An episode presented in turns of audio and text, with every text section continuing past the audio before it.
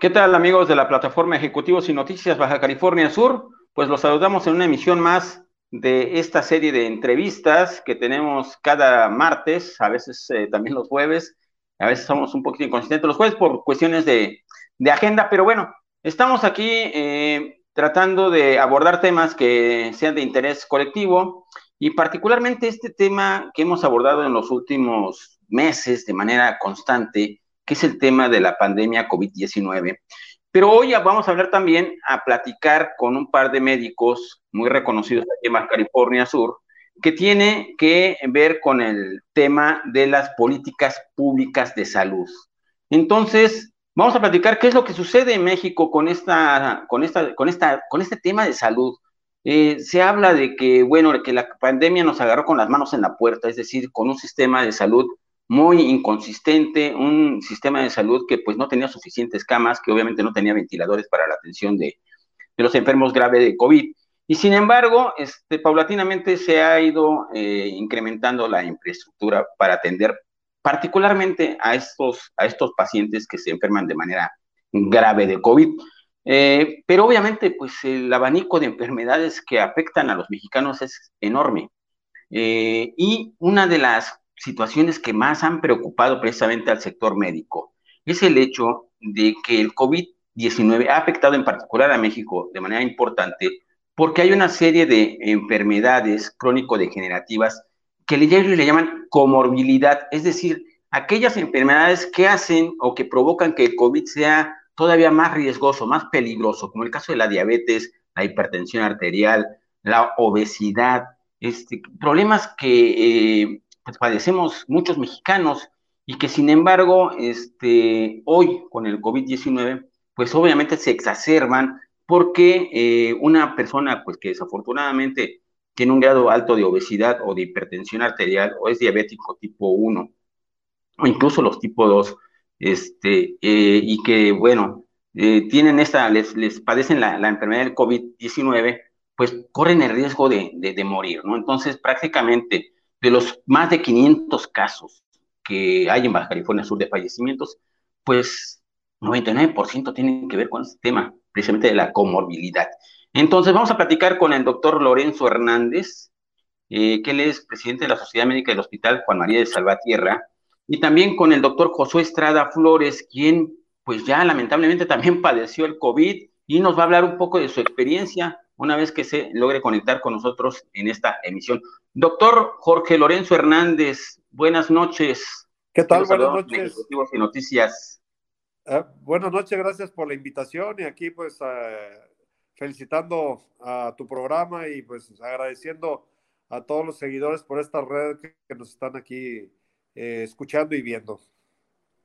Así es. Doctor, eh, pues ustedes viven de manera directa esta problemática del COVID-19, pero platicábamos hace unos momentos, no solamente es el tema del COVID, es el tema de todas estas enfermedades que padecemos los que vivimos aquí en Baja California Sur y que obviamente algunas de ellas pues se mezclan con este asunto del COVID y se vuelven más peligrosas todavía. Entonces, ¿cómo están viviendo en el Hospital Salvatierra este tema de la salud, cómo atienden a los de salud general, este, este, tema de los crónicos, de que tienen enfermedades crónico-degenerativas o enfermedades que a lo mejor no son de ese tipo, pero también son, son graves. Y por el otro lado, el tema del, del COVID. Este, ¿Cómo se está atendiendo toda esta, esta situación allí en el hospital Juan María de Salvador? Hasta ahorita todavía la, la apertura a la consulta externa no se ha dado como debe ser. Sí se, se empieza a abrir la consulta, aquellos pacientes que estuvieron hospitalizados por alguna cirugía, por alguna enfermedad delicada y que requieren un control y seguimiento posterior.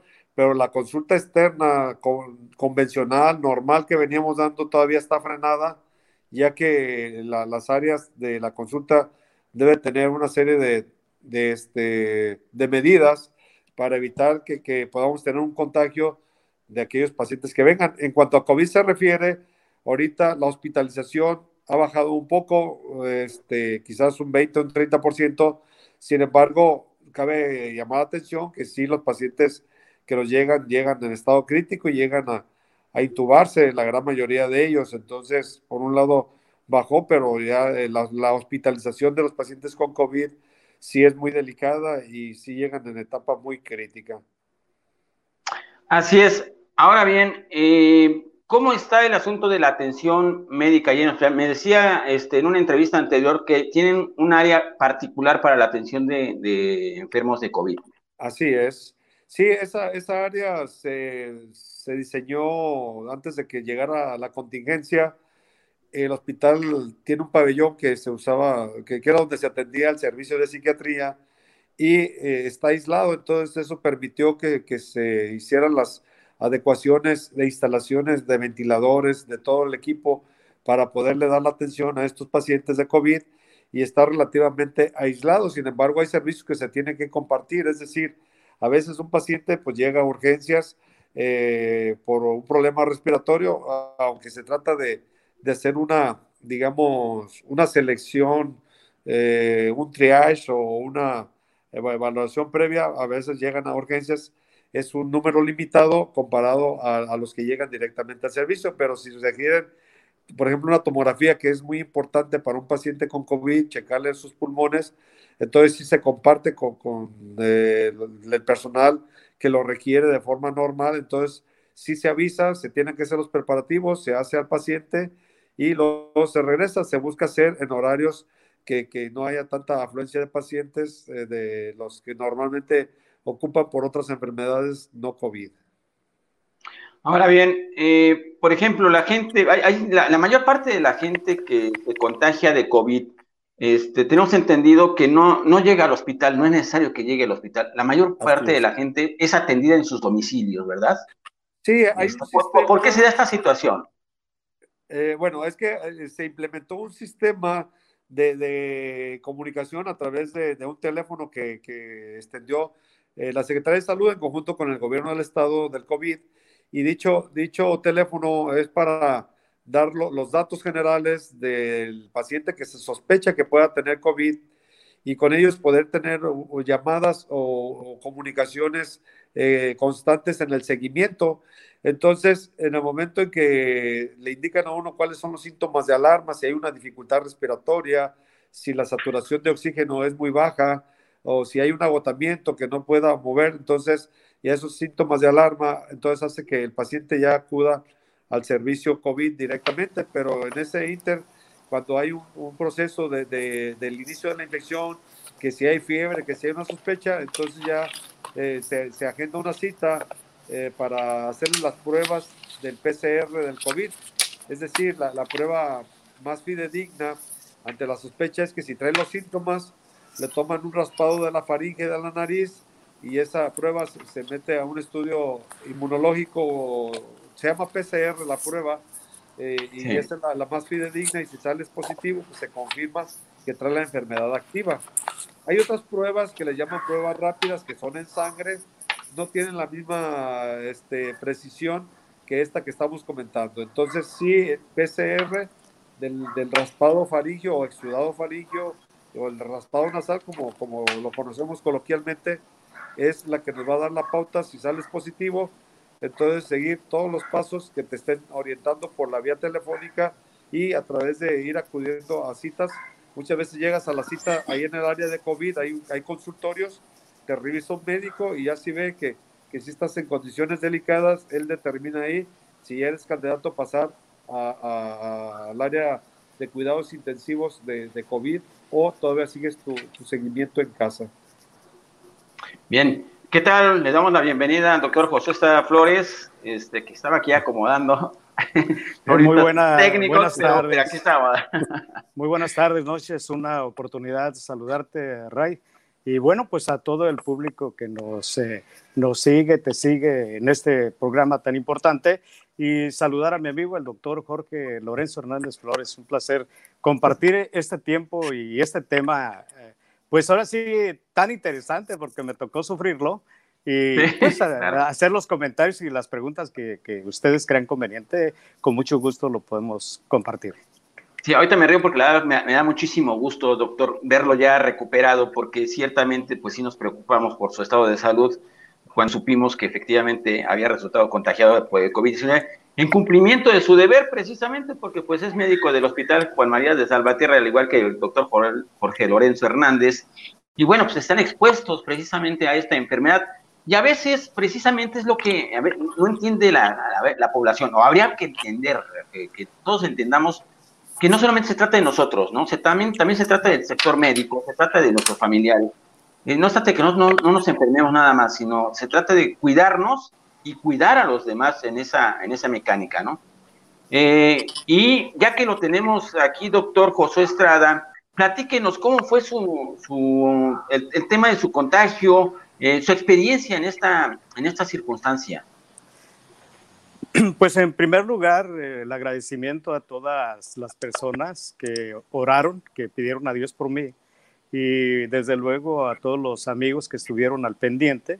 Mi agradecimiento a las autoridades también, al doctor Cádiz, estuvo muy al pendiente, el señor gobernador, inclusive mi agradecimiento porque estuvo eh, ahí al pendiente también conmigo y todo su equipo. Mira, es una situación muy, muy difícil y, y te quiero comentar que hemos trabajado desde todo el año, desde el primer caso que se presentó aquí en Baja California Sur, levantamos las antenas por lo que estaba sucediendo en otros países como China, Italia, eh, Estados Unidos, inclusive eh, España, antes de que nos llegara aquí a México.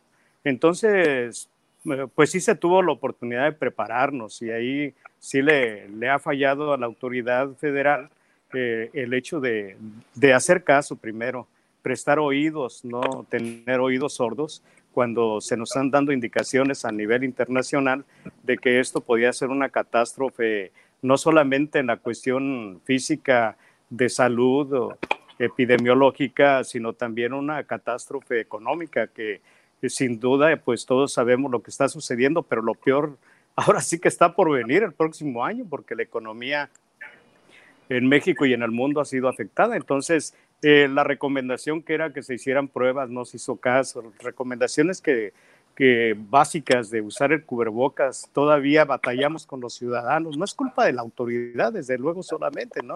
Eh, cada uno tenemos responsabilidades como ciudadanos. Las autoridades, bueno, pues debieron haber hecho caso.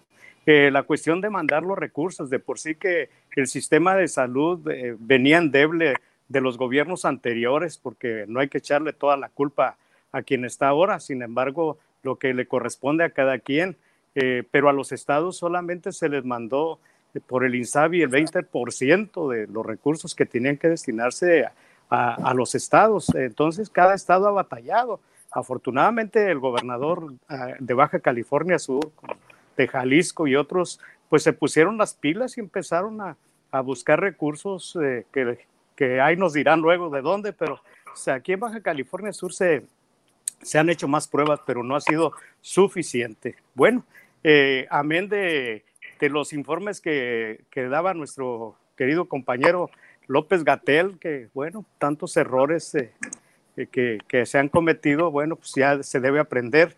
La oportunidad que se le han dado otros, otras personas con mucha experiencia como exsecretarios de salud que han enfrentado pandemias, bueno, pues tampoco han hecho caso.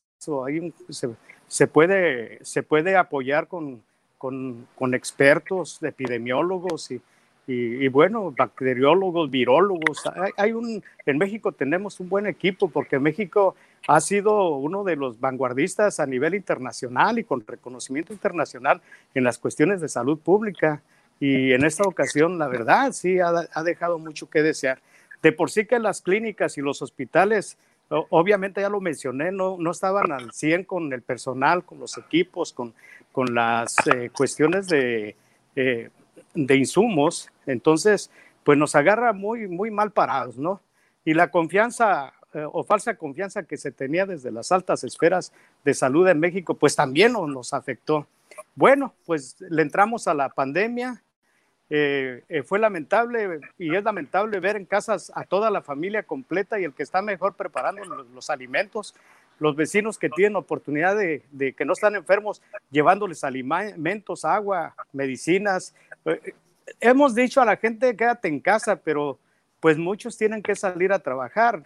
No se les ha dado un recurso a las familias que les dijimos que se fueran a casa y la verdad que hay un subregistro también de, de mortalidad y un subregistro de, de cuestiones eh, de, enfermedad. Yo creo que si estamos hablando del número que actualmente hay, pues hay que calcularle bien de un número más grande de los que han estado enfermos. Pues batallamos, empezamos a trabajar en el hospital, no somos suficientes internistas, entonces tuvimos que implementar ahí unas estrategias pues de, coordinarnos para que no nos enfermáramos todos, eh, de guardias eh, que fueron muy pesadas, reconozco el trabajo de mis compañeros, porque no solo los internistas, sino todos los hospitales, pues ahora sí que como militares tuvimos que entrarle, ¿no? De antemano, pues para nosotros como internistas se nos facilita, pero imagínate un oftalmólogo, un endocrinólogo, un otorrino, laringólogo, bueno, pues que no han tenido la experiencia de estar, un neurólogo, neurocirujano, como está ahí el doctor, ¿no? O sea, pues, tuvimos que entrarle. Y como te digo, en el hospital, pero en las casas encontrabas familias completas enfermas, eh, tenían hospitalizados, eh, en una familia ya había muerto el papá, la mamá y, el yerno estaba mal, pues teníamos que entrarle con todo y las medidas que tenemos, sabíamos que podíamos enfermarnos, la cuestión que no calculamos qué tan mal nos íbamos a poner y en mi caso, pues yo estuve dos semanas en mi casa enfermo, eh, con tratamiento. Eh, pues a veces el error de como médicos internistas de tratarnos nosotros solos, bueno, pues hasta cierto límite, pero siempre necesitamos de un colega que se haga cargo de nosotros. Así es que a las dos semanas yo iba mejorando, iba, yo pensé que ya iba saliendo del cuadro y eh, un día previo a internarme me puse mal, requerí de oxígeno conseguimos con amigos el oxígeno, pero al día siguiente tuve que internarme porque ya no podía respirar. Entonces agradezco al doctor, otro Hernández, eh, Juan Diego Hernández, y agradezco a mi amigo aquí que estuvieron allá al pendiente de, mi llegada al hospital. Me llevaban con oxígeno, de inmediato me hicieron la tomografía, exámenes de laboratorio. Bueno, yo les dije, yo soy paciente, no soy médico, acato todas las disposiciones que me den y prometo portarme bien, no dar indicaciones, no intervenir en nada, que soy un paciente y, prometo no, este, pues, no ser un problema. Y creo que así fue. Me comporté como un paciente. A todo lo que me decían, yo atendí eh, lo que podía comer, porque los primeros días yo no podía comer, no podía caminar, poco podía hablar. Eh, entonces, pues tampoco el comer tomaba un poco de líquidos nada más. Y ya con los días subsecuentes, yo empecé a comer como a los cuatro o cinco días, ya podía comer un poco.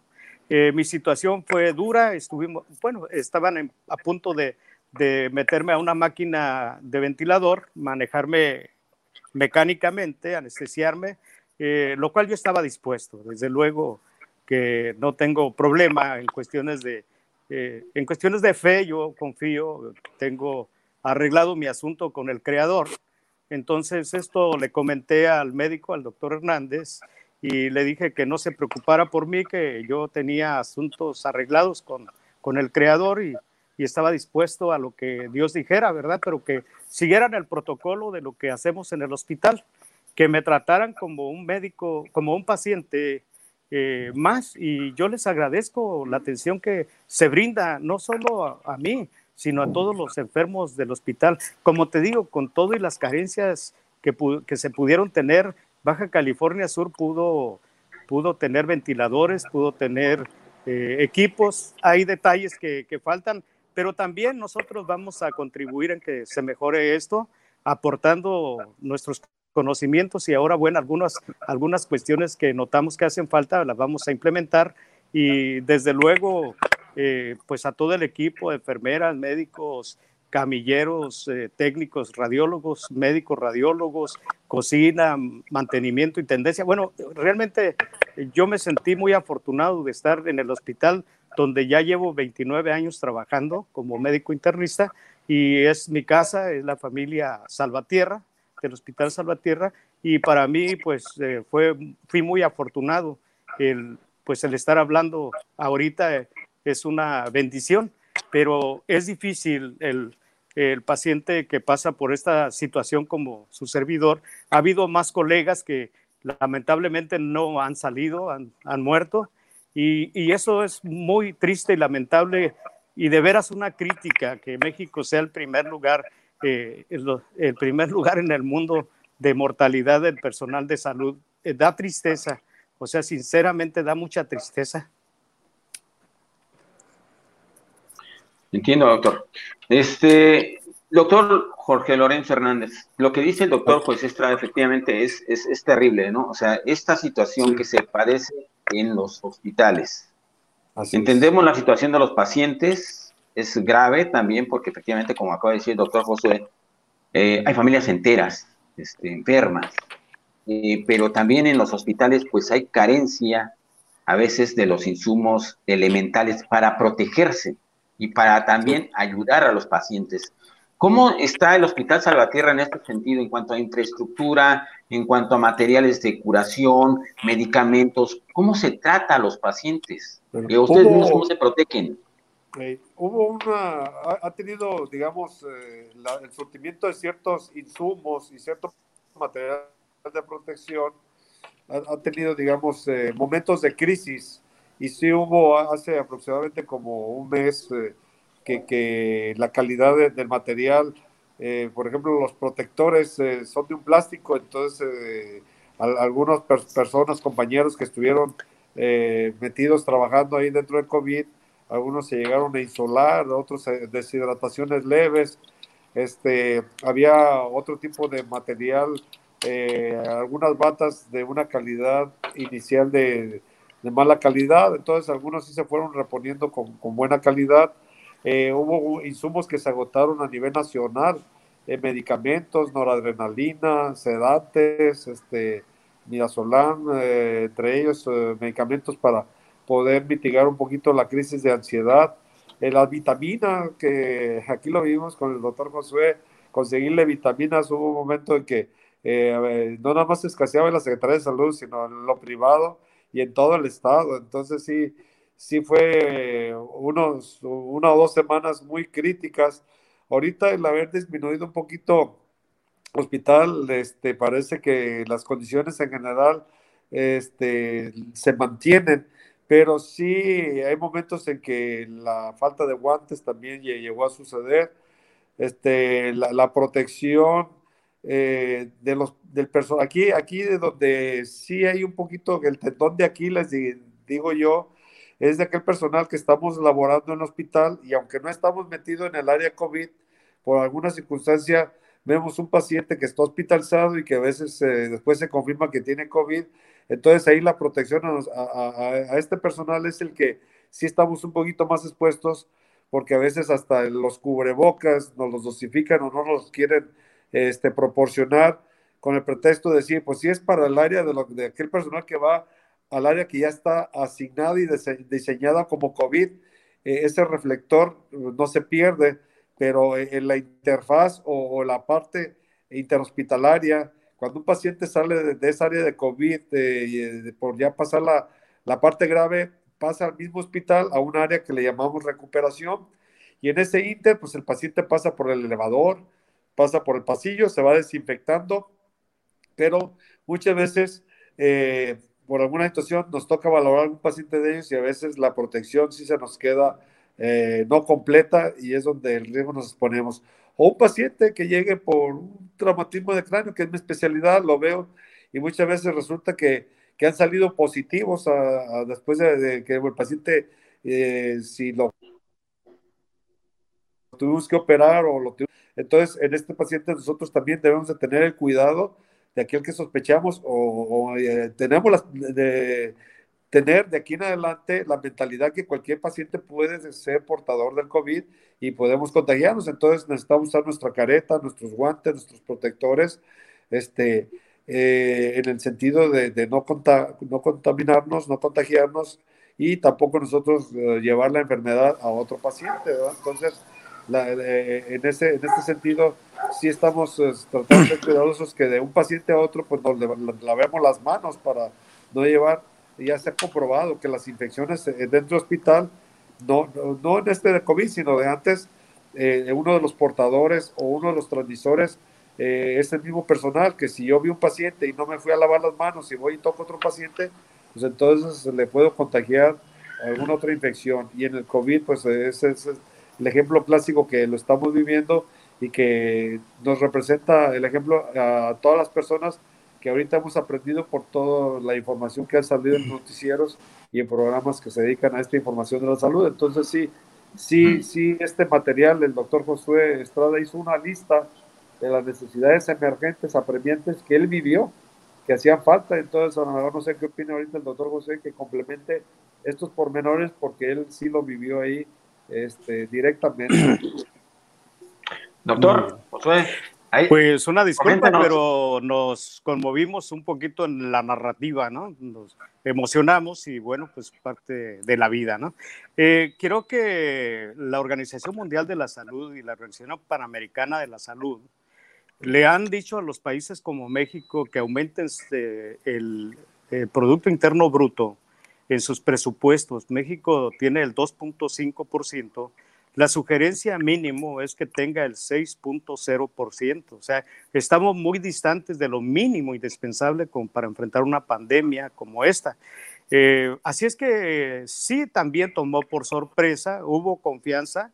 Eh, nos dormimos en los laureles, para no mencionar que se durmieron, pero la cuestión aquí es que con ese, antes se tenía el 2.7% del Producto Interno Bruto y bueno, al nuevo gobierno bajó al 2.5%, que es un impacto terrible para la salud en México y en los estados.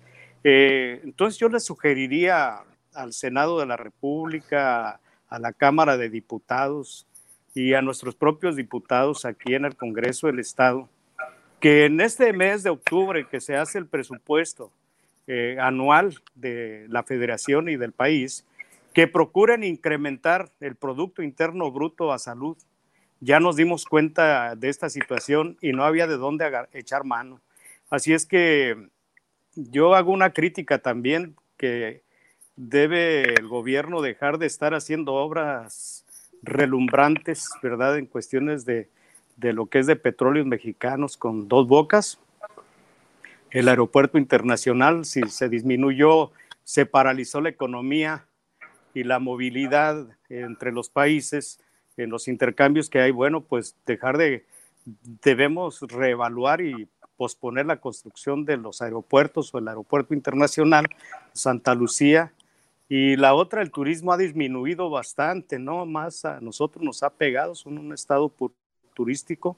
Entonces, pero también en el sureste mexicano ha disminuido, pues sería cuestión de retrasar un poco las obras como el tren Maya, pero pues son oídos sordos. Realmente esperamos que, que esto que estamos diciendo contribuya para que pueda reorientarse el presupuesto del país o se reduzca la inversión en esos lugares y se le meta el recurso a salud. Y hablando de salud, pues todavía carecemos de enfermeras, carecemos de médicos, carecemos pues de más personal, aparte de los insumos y los equipos que el Hospital Salvatierra, como decías, cuenta con equipos, equipos de avanzada, eh, tecnológicos, contamos con eh, pues la tomografía eh, axial computada, con la resonancia, con hemodinámica, eh, pero lo que nos hace falta es recursos económicos para los materiales. Entonces, Jorge Lorenzo mencionaba en estos momentos acerca de, la, de algunos eh, equipos como overoles que se usan de plástico o, de un material donde el personal suda mucho, se nublan las caretas eh, y eso usamos doble guante. Entonces siempre se batalla para poder canalizar, para canalizar quiere decir eh, poner un catéter en la vena o tomar muestras de sangre arterial. Eh, para todo doble guante, eh, sugerimos que, que, los equipos de overoles sean de, de, tela o de un material que sea menos caliente, porque afuera están a, a, a 23 grados y adentro están sudando. Ha habido personal que se ha desmayado que ha perdido el conocimiento eh, por insolación, porque adentro traes 45 grados, 40, grados, entonces es, es, muy lamentable ese tipo de materiales que se usan. Y yo sugiero que, que, el, que el personal de esta, estas instituciones, no solamente el hospital, porque yo reconozco el trabajo en el ISTE, en el INS, en los militares, en los hospitales, algunos hospitales privados, otras instituciones que han apoyado en, en, en ello, que se les reconozca dándoles espacios, dándoles plazas, regularizando su, y mejorando eh, su, su, su, trabajo, pues que se les dé una plaza y una seguridad también para el futuro, porque son de contrato la mayoría. Y, y pasando el COVID, estas, estos compañeros pues van a ser despedidos, ¿no? ¿no? No se van a ocupar. Yo, en cuestiones de justicia laboral, yo sí les solicito a las instituciones que me están escuchando que por favor atiendan a las necesidades de estos, ahora sí que son héroes, héroes, trabajadores que han dedicado su vida y que muchos se han enfermado y regresan nuevamente al área.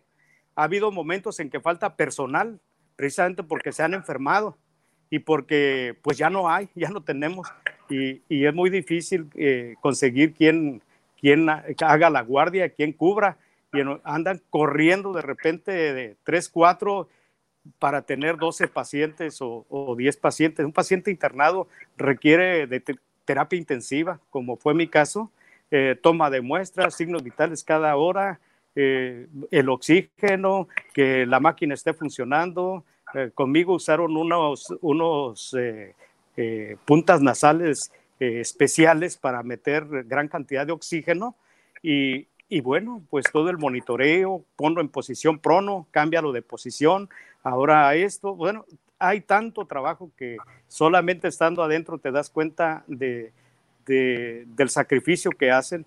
Hay enfermeras, eh, médicas, eh, médicos, pues que tienen a sus hijos chicos y que tienen que atenderlos, que ya los dejaron encargados. Imagínense ustedes cómo, cómo esta situación.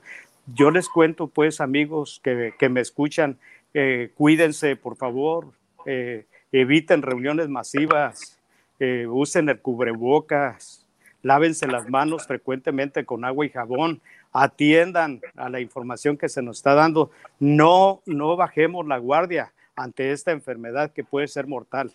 Quizás la mayoría de las personas se enferman y pasan como una gripa, como una enfermedad banal de cuatro, cinco, ocho días y, y mejoran, sí mejoran pero el 1 al 2% que se complica, cuidado, es muy alta esa incidencia y la mortalidad es muy alta. En la tasa de mortalidad en este año, el COVID se lleva el primer lugar, le gana al cáncer, le gana a la diabetes, le gana a la hipertensión y le gana a todas. Así es que eh, esto mm, todavía no va a pasar. Ah, todavía vamos a tener meses presentándose este tipo de problemas. Así es que no hay que bajar la guardia, aunque estemos en la fase 3, eh, la fase 3, bueno, recuerden que es cuestión también económica y necesitamos activarnos, necesitamos trabajar y abrir la economía, pero ah, hay que hacerlo de manera responsable. Muchas gracias. Gracias, doctor Josué. Eh, Jorge Lorenzo, el doctor nos ha hablado precisamente de todas estas carencias que tiene el sector de salud en el país.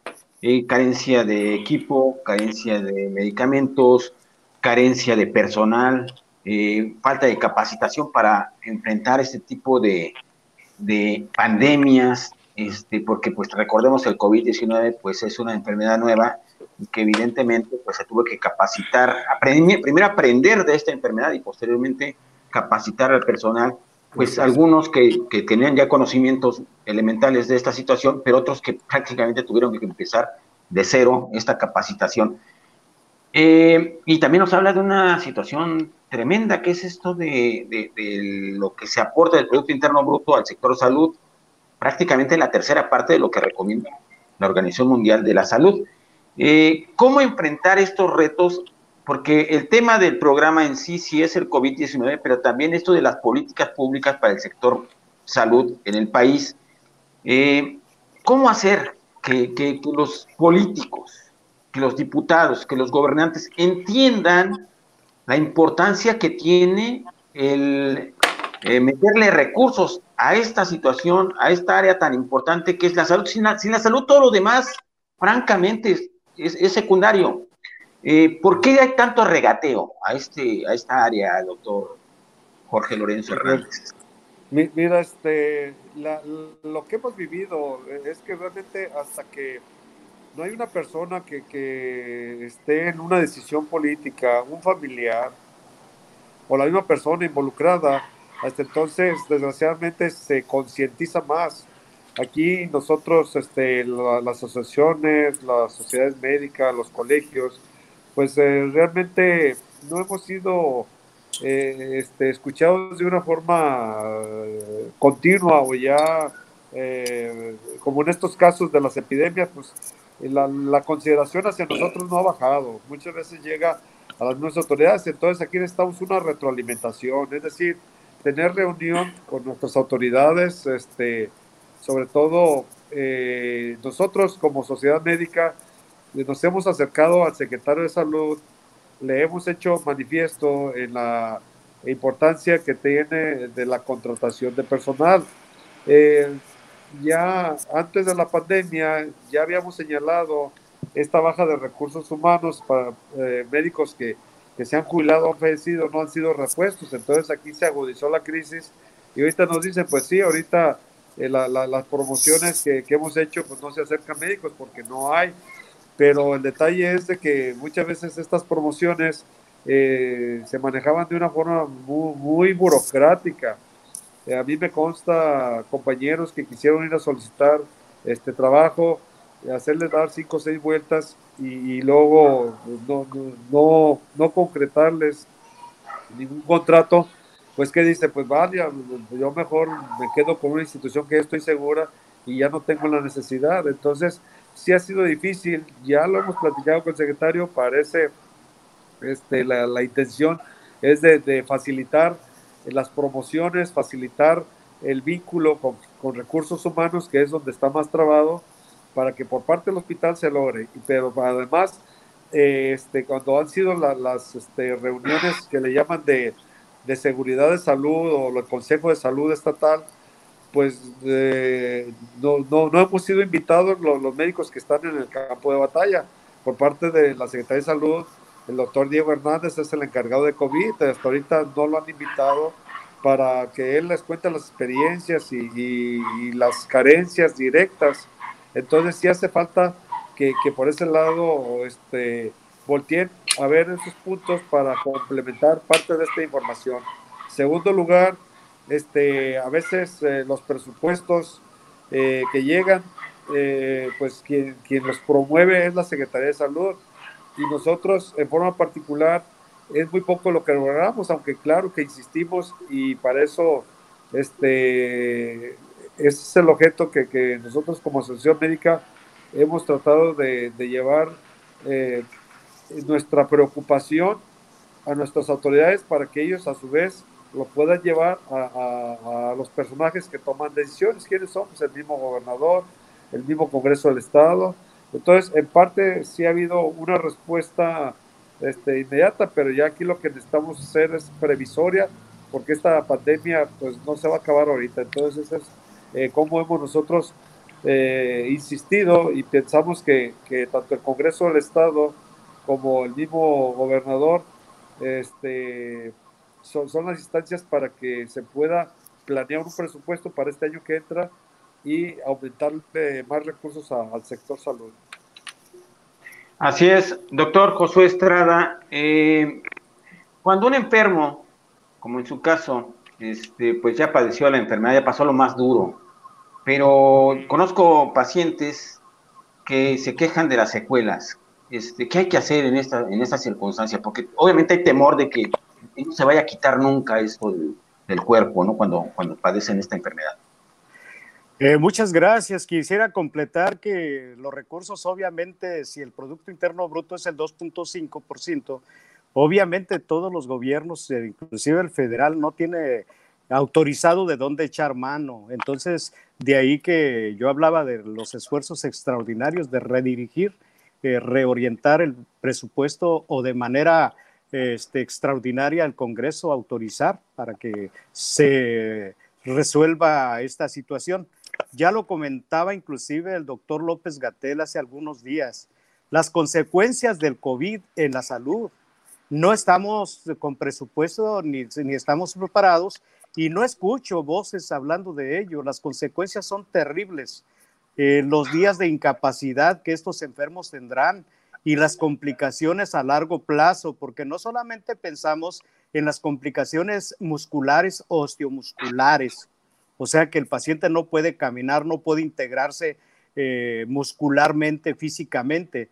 Hay complicaciones a largo plazo pulmonares, porque el COVID produce fibrosis pulmonar, o sea, es decir, un paciente se va a comportar como algunos, como si tuvieran asma, como si tuvieran enfermedad pulmonar obstructiva crónica, va a requerir tratamiento permanente por lo menos un año.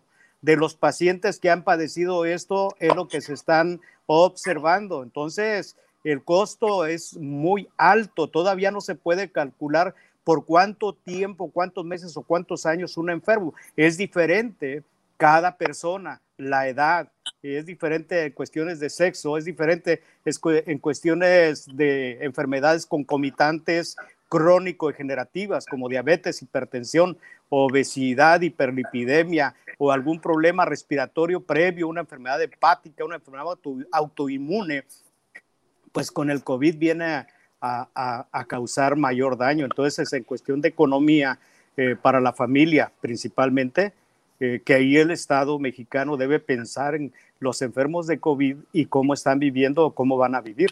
Y por otro lado, reforzar la institución de salud, pues con medicamentos que van a ser de largo plazo eh, a nivel pulmonar. Hay pacientes que todavía eh, presentan derrames pleurales, que presentan atelectasias, después de dos, tres meses de haber padecido o llegan a presentar lo que se llama derrame pleural o inclusive insuficiencia cardíaca. O sea, el COVID trae consecuencias terribles y ahí no tenemos presupuesto porque es una enfermedad nueva, es una enfermedad que no teníamos y es una, pues no estaba presupuestado, ni siquiera se, se calculó, ni siquiera se, se preparó todo.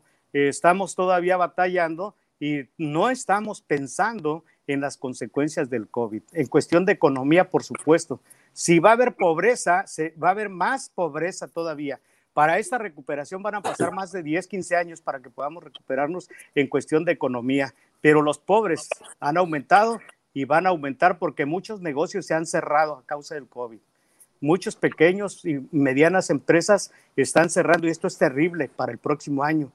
Eh, no sé cómo le vamos a hacer pero sí necesitamos estar unidos todos los mexicanos.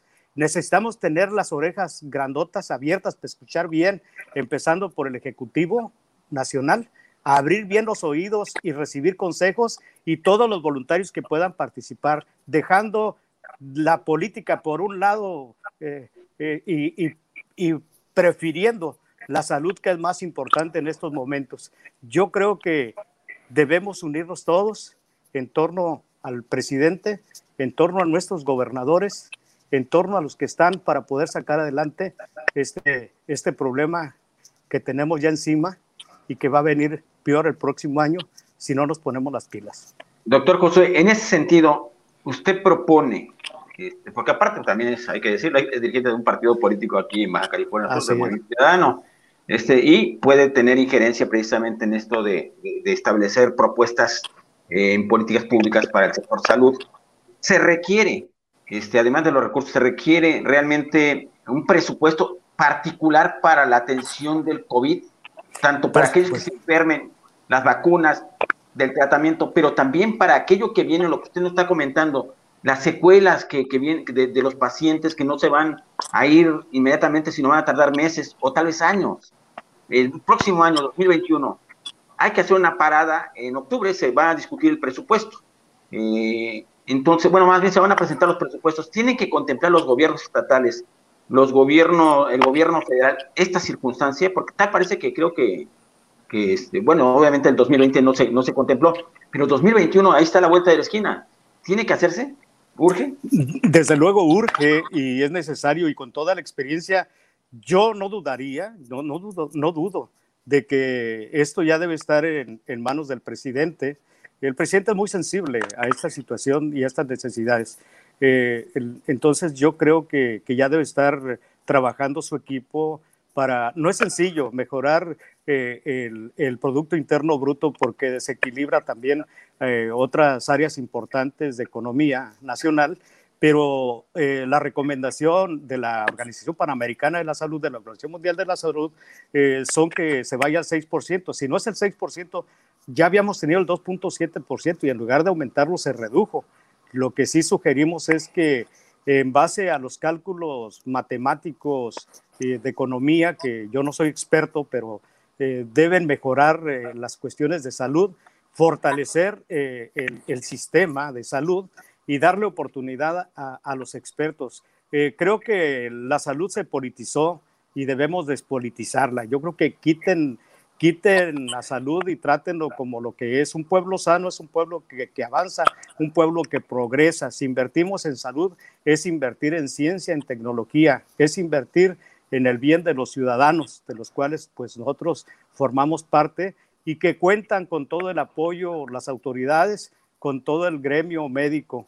Deben tomarnos en cuenta los médicos que estamos en el campo de batalla, como lo mencionaba el doctor Hernández muchas ocasiones eh, se hacen a nivel de, administración o, a nivel de responsabilidad política, pero nunca se nos pregunta cómo estamos, cómo andamos.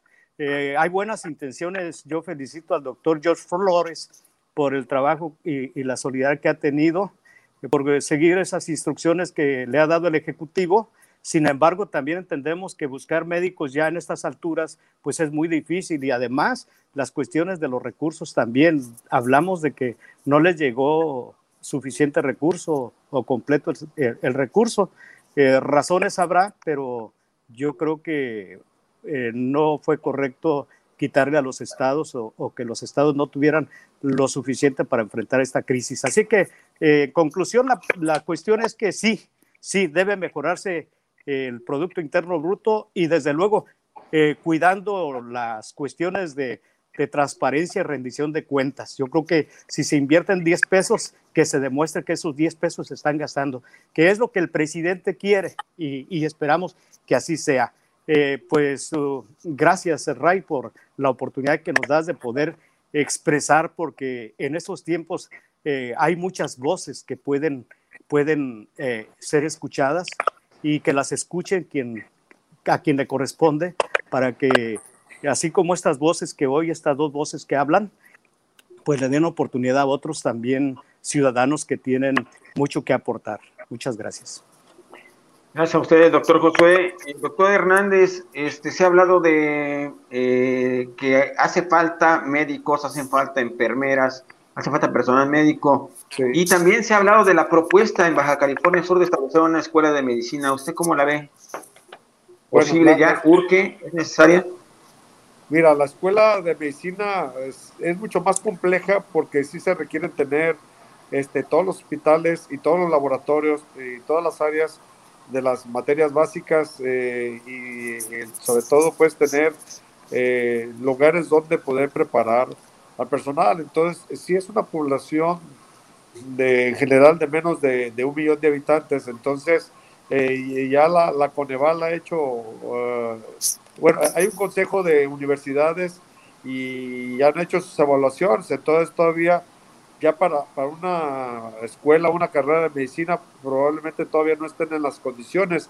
El objeto pues es que, que se preparen y se haga bien preparados y y ha, dicho, ha habido muchas escuelas particulares, le llamamos patito, pues en el sentido de que pues no, con, no contienen con toda la, infraestructura a la que se tiene que enfrentar un estudiante de, medicina que al final es el futuro médico. Entonces, en cuanto a escuela de medicina, sí, sí tenemos que eh, llevar un análisis por las universidades y por todos los que nos anteceden y, ante la desesperación no, no, no cometer el mismo error. Pero por otro lado, muchas veces eh, habla el, el, presidente eh, nacional, el presidente de la República, y, este, y a veces dice que hace falta médicos. No, luego ahí hay, un, error muy grande. La formación de médicos de todas estas universidades del país ha sido una gran cantidad de médicos, pero no todos se pueden acomodar en una institución. faltan muchas plazas, entonces no es que falten médicos, faltan plazas de todas las áreas, ya sea de la Secretaría de Salud, del IPSO, del ISTE, para poder dar cabida a estos médicos que van egresando de estas universidades. Entonces muchos de ellos los vas a encontrar de taxistas, los vas a encontrar de comerciantes, los vas a encontrar haciendo muchas actividades ajenas a, a lo que estudiaron. Entonces, ese planteamiento ya es de muchos años y hay que hacer énfasis que realmente no es que falten médicos, sino que falta dar las oportunidades y por ejemplo las áreas rurales, las áreas distantes, ejemplo de aquí de nosotros, ir a las Positas, ir a, Guerrero Negro, meterte en la sierra, en, las zonas lejanas, en el Pacífico, que requiere que un médico, pues para poder ser atractivo con los salarios que recibimos, pues la verdad que, no es no, no, es atractivo por las condiciones económicas que vivimos, entonces tiene que darle un sobresueldo a este grupo de, personas, sea médicos, sea enfermeras, personal de la salud, que vaya a estas orillas porque pues se va a implicar muchos a la formación de su familia, otros el, el poder de estar ahí, este, digamos, pues eh, aislado de, tus actualizaciones, de tus congresos, de tus reuniones, entonces sí amerita que sea un, un, estímulo extra para que pueda ser atractivo y así de esa forma resolverlo. Entonces no se resuelve con más escuelas de medicina, se resuelve con más plazas. Y ejemplo de ello de aquí, que ahorita en este momento al COVID, la verdad que ha generado un, terror y algunos que pudieran en un momento dado recibir la plaza ahorita no lo han hecho.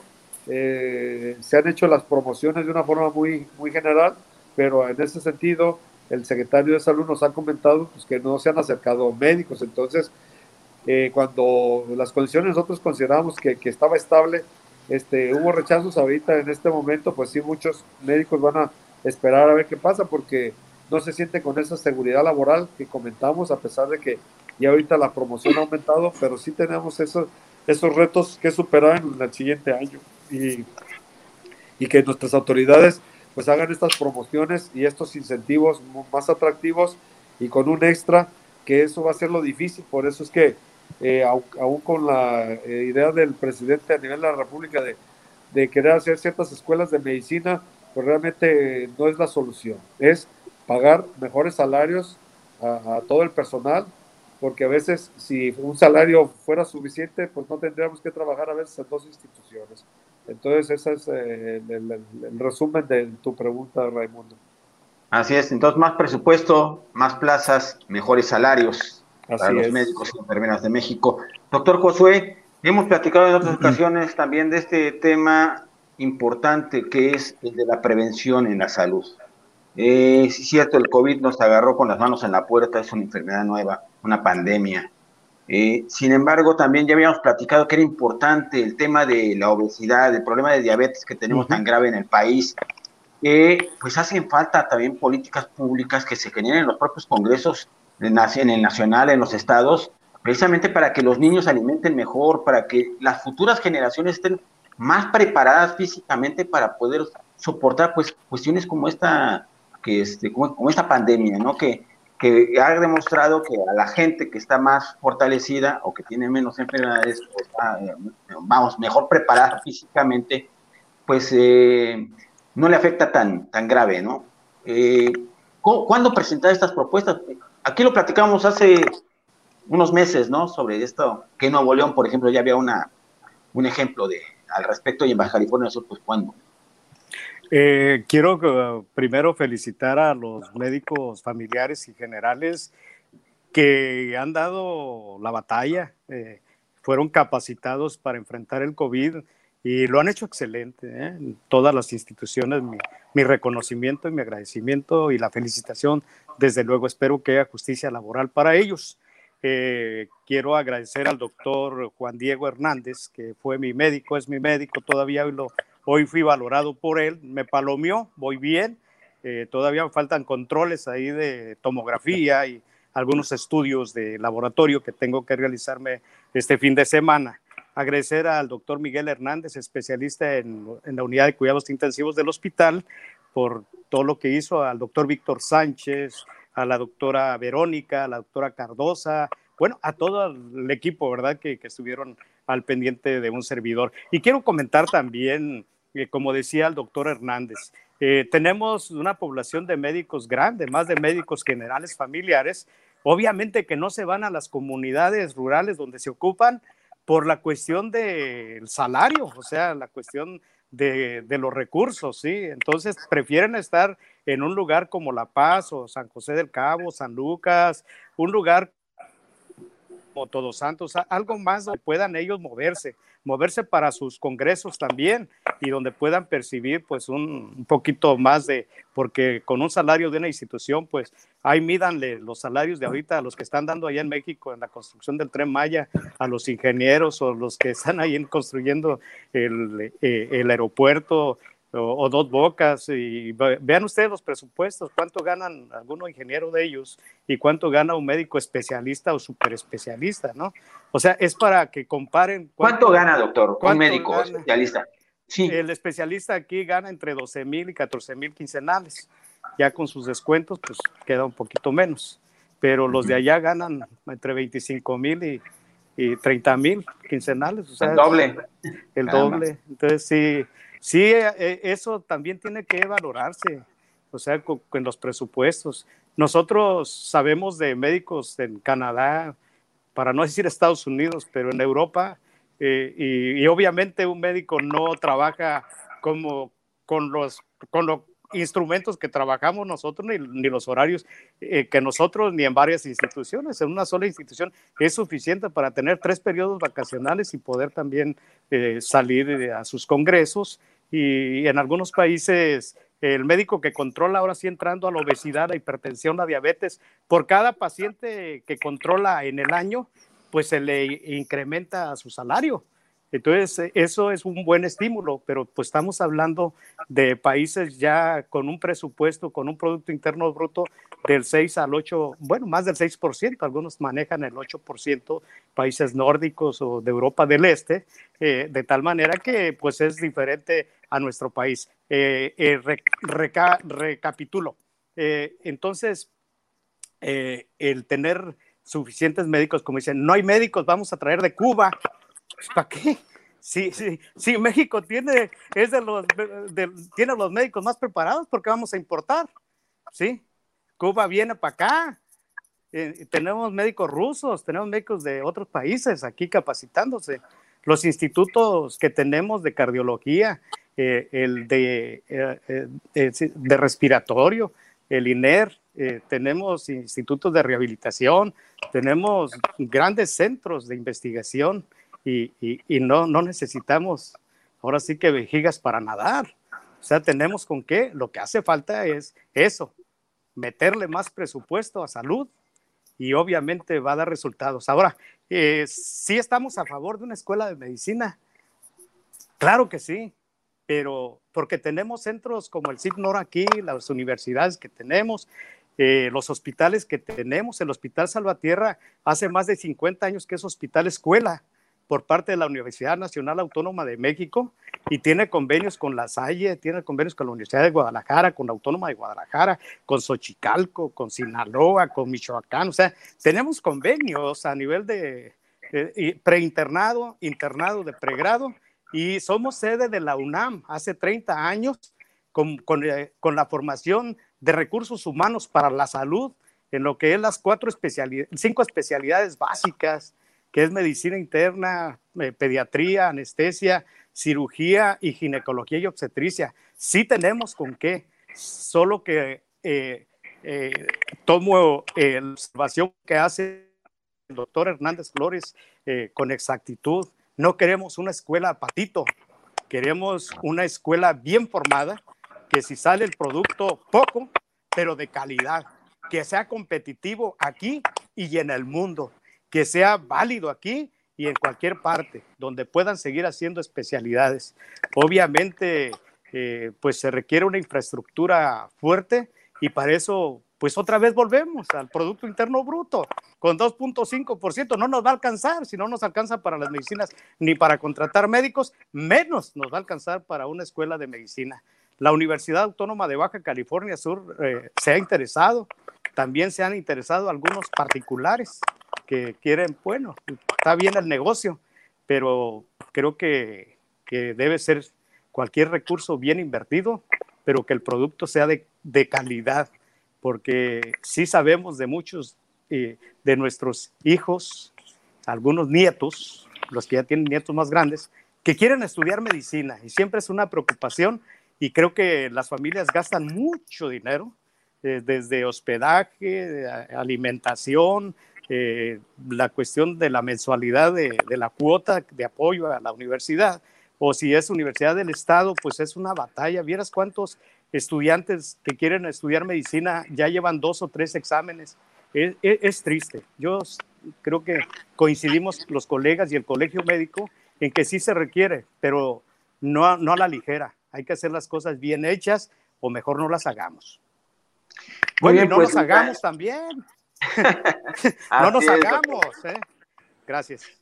Bien, pues les agradezco, doctor Josué Estrada Flores, eh, pues que también ya fue director del Hospital General Juan María de Salvatierra en alguna etapa, al doctor Jorge Lorenzo Hernández eh, Flores, que él es presidente de la Sociedad Médica del Hospital Juan María de Salvatierra, a ambos por su experiencia, su trayectoria, y bueno, que son de los médicos que más eh, contacto tienen precisamente también con los medios de comunicación y que gracias a ustedes pues también tenemos conocimiento de lo que está sucediendo en este sector tan importante para la salud de los sudcalifornianos. Muchísimas gracias a ambos por esta oportunidad de platicar con ustedes sobre el tema de política pública de salud y particularmente del COVID-19. Muchas gracias. Muchas gracias. Si se puede. Sí, por supuesto, doctor. Y mira, este, nada más para despedirnos, hay que seguir previniendo el cubrebocas, se, ha comentado que el, lugar de contagio más común ahora es en la familia, porque nos confiamos, no traemos el cubrebocas, no guardamos la distancia, entonces eh, vayámonos a, la familia, el cuidado principal, más las medidas que ya conocen ustedes. Muchas gracias. Gracias, doctor Jorge Lorenzo Hernández Flores, José Estrada Flores. Muchas, Muchas gracias. Muchas gracias. Buenas Bien, con esto damos por terminada esta emisión de Ejecutivos y Noticias Baja California Sur, esperando el próximo martes con una nueva entrevista. Muchísimas gracias. Se despide usted, Raimundo León Verde.